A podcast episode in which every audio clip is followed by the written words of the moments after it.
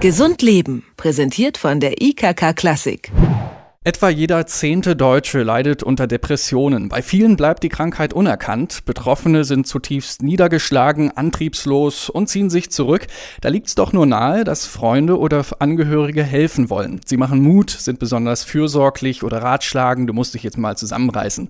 Genau das kann aber einen Depressiven nur noch mehr verstören. Wie sich Angehörige und Freunde bei einer Depression am besten verhalten, darüber sprechen wir mit Günter Niklewski. Er leitet die Klinik für Psychiatrie und Psychotherapie Psychotherapie am Klinikum Nürnberg und hat einen Leitfaden für Betroffene und Angehörige geschrieben. Schönen guten Tag, Herr Niklewski.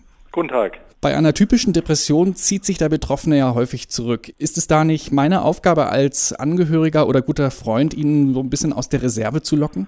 Im Prinzip haben Sie ja recht. Dieses aus der Reserve locken hilft ja auch am Anfang der Depression noch, wenn man beispielsweise versucht, so Dinge, die tatsächlich helfen, wie Bewegung und Sonnenlicht, die also die Betroffenen dazu zu motivieren und zu aktivieren. Aber wenn die Depression schwerer wird, geht das nicht mehr. Die äh, Betroffenen können ja auch ihren alltäglichen Pflichten nicht mehr nachkommen. Bei einer schwereren Depression begeben sie sich gar nicht mehr außerhalb des Hauses. Wenn ich jetzt einen depressiven Freund oder eine depressive Freundin habe, möchte ich ihn ja nicht mit zusätzlichen Problemen belasten. Das ist in einer Partnerschaft natürlich sehr schwierig. Kann ja. man über eigene Sorgen und Probleme mit einem depressiven Menschen sprechen oder sollte man ihn vor allen weiteren negativen Einflüssen schützen? Nein, Sie sollten darüber sprechen. Mir fällt auf, dass du dich zurückziehst. Mir fällt auf, dass du mit mir nicht mehr zu Freunden gehst. Was ist bloß mit dir? Was würde dir helfen? Solche Fragen sind angebracht. Hast du ganz trübe Gedanken? Du bist zu verschlossen geworden. Was ist los? Aber, jetzt kommt gleich das große Aber. In der Regel sieht es ja anders aus. In der Regel spüren die Angehörigen, die Freunde, dass was nicht ist. Also, dass irgendwas fehlt, dass der Betroffene nicht mehr so ist wie früher und geben dann gute Ratschläge. Mach doch mal was für dich. Oder mach doch eine kleine Reise. Oder lade doch mal Freunde zum Essen ein. Alles das kann der Betroffene nicht und das ist dann fatal. Er kommt immer tiefer in diesen Teufelskreis von Selbstanklage und mangelndem Antrieb hinein. Also drüber reden ja, aber so gut gemeinte Ratschläge lieber ja. nein? Äh, gut gemeinte Ratschläge sind des Teufels. Aber die Angehörigen empfinden ja den Zustand auch manchmal als Vorwurf. Mache ich irgendwas falsch? Du ziehst dich zurück, du liebst mich nicht mehr. Sowas ist natürlich auch schrecklich. Ob jetzt depressiv oder nicht, der Alltag läuft ja irgendwie weiter. Muss ich damit ja. Ärger zurückhalten oder darf man sich auch streiten? Ein Depressiver, wenn er richtig depressiv ist, wird mit Ihnen nicht streiten. Der wird Schuldgefühle bekommen, denn die Schuldgefühle gehören zum Krankheitsbild Depression als Symptom dazu und man wird ihn in seinen Schuldgefühlen nur noch verstärken.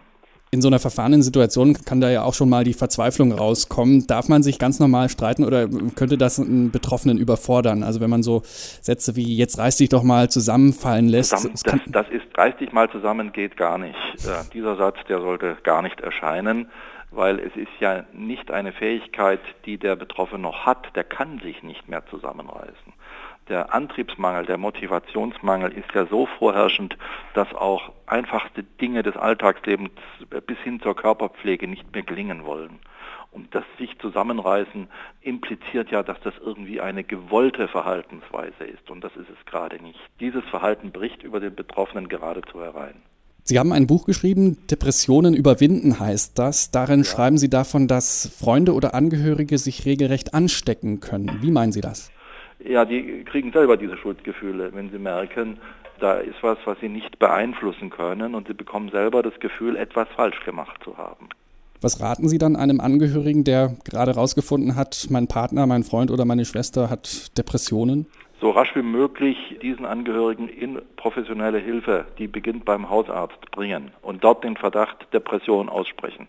Hausärzte sind mittlerweile sehr kompetent, auch in äh, Behandlung dieser Erkrankungen. Da hat sich viel getan, Gott sei Dank. Und solche Bücher sollen ja auch dazu helfen, dass die Helfer mehr Kompetenz haben. Soweit also Günter Niklewski. Er ist Chefarzt für Psychiatrie und Psychotherapie in Nürnberg. Wer mehr über den Umgang mit Depressionen wissen möchte, der kann sich in dem Buch Depressionen überwinden informieren. Herausgegeben hat das die Stiftung Warentest und es kostet rund 20 Euro. Geschrieben hat's Günter Niklewski. Vielen Dank für das Gespräch. Bitteschön. Gesund Leben, präsentiert von der IKK Klassik, gibt es auch zum Nachhören als Podcast.